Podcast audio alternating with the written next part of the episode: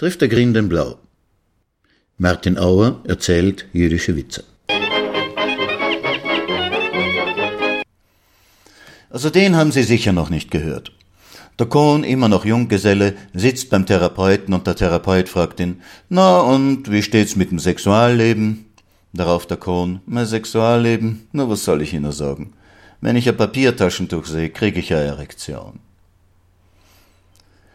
Der Grün kommt zu seinem Arzt, dem Dr. Veilchenfeld, und sagt, Doktor, Sie müssen mir was geben für meine Potenz. Na, erzählen Sie mal, wie schaut's denn so aus damit? Na, was soll ich Ihnen sagen? Einmal, höchstens zweimal im Monat. Nu, was wollen Sie? Sie sind 70, das ist doch ganz schön für einen Mann in Ihrem Alter.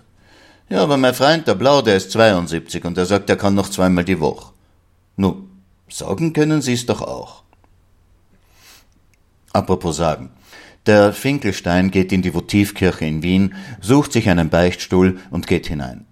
Vater, stellen Sie nach vor, ich bin 75 in der Textilbranche, seit 50 Jahren verheiratet, mit meiner Frau geht schon lang nichts mehr und gestern war ich auf einer Modenschau lerne ich ein 25-jähriges Model kennen. Wir gehen essen, gehen ins Hotel und haben den wunderbarsten Sex mitsammen. Dreimal, sag ich Ihnen, und noch einmal in der Früh.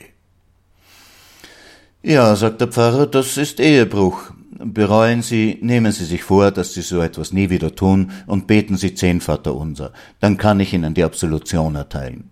Na, Herr Pfarrer, ich brauche keine Absolution von Ihnen. Ich bin doch Jude. Ja, aber warum kommen Sie dann zu mir in die Beichte und erzählen mir das? Herr Pfarrer, das erzähle ich jedem. Der Schattchen, der Heiratsvermittler, kommt zum Levi, der ein eingefleischter Junggeselle ist, ins Geschäft. Herr Levi, lassen Sie Ihnen nicht zu lang Zeit, Sie werden auch nicht jünger. Ich habe für Sie eine glänzende Partie, Sie brauchen nur ein Wort zu sagen und im Null Komma nix dann Sie verheiratet.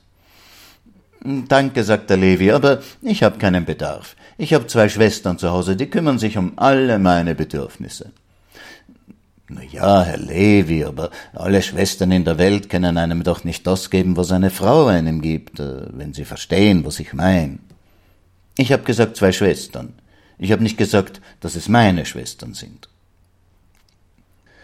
Mein Freund Moische hat eine Möbelhandlung. Kürzlich war er in Italien auf einer großen Möbelmesse. Nun, was soll ich da sagen? Im Hotel stoße ich beim Lift mit einer jungen Dame zusammen. Ich entschuldige mich, aber sie versteht kein Deutsch. Also habe ich schnell in mein Notizbuch ein Selbstporträt gezeichnet mit einem betroppetsten Gesicht und aufgehobener Hand.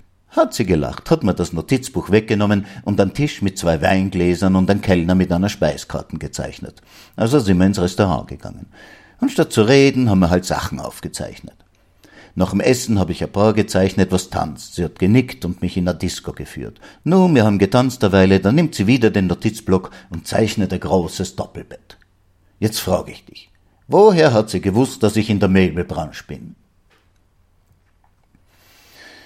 Das Folgende hat sich in den 30er Jahren in Wien abgespielt, als die Antisemiten immer lauter und frecher geworden sind kommt in eine Stoffhandlung in der Judengasse der Herr Wastl und sagt, Jud, ich brauche ein Stück lila Seidenband, so lang wie von dein Nasenspitzel zu dein Schwanzspitzel.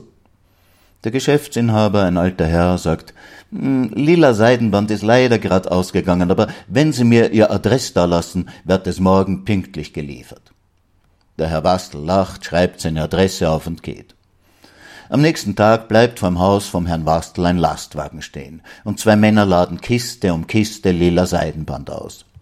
Der Stoffhändler läutet an der Tür und präsentiert dem Herrn Wastel eine Rechnung über 250.000 Schilling.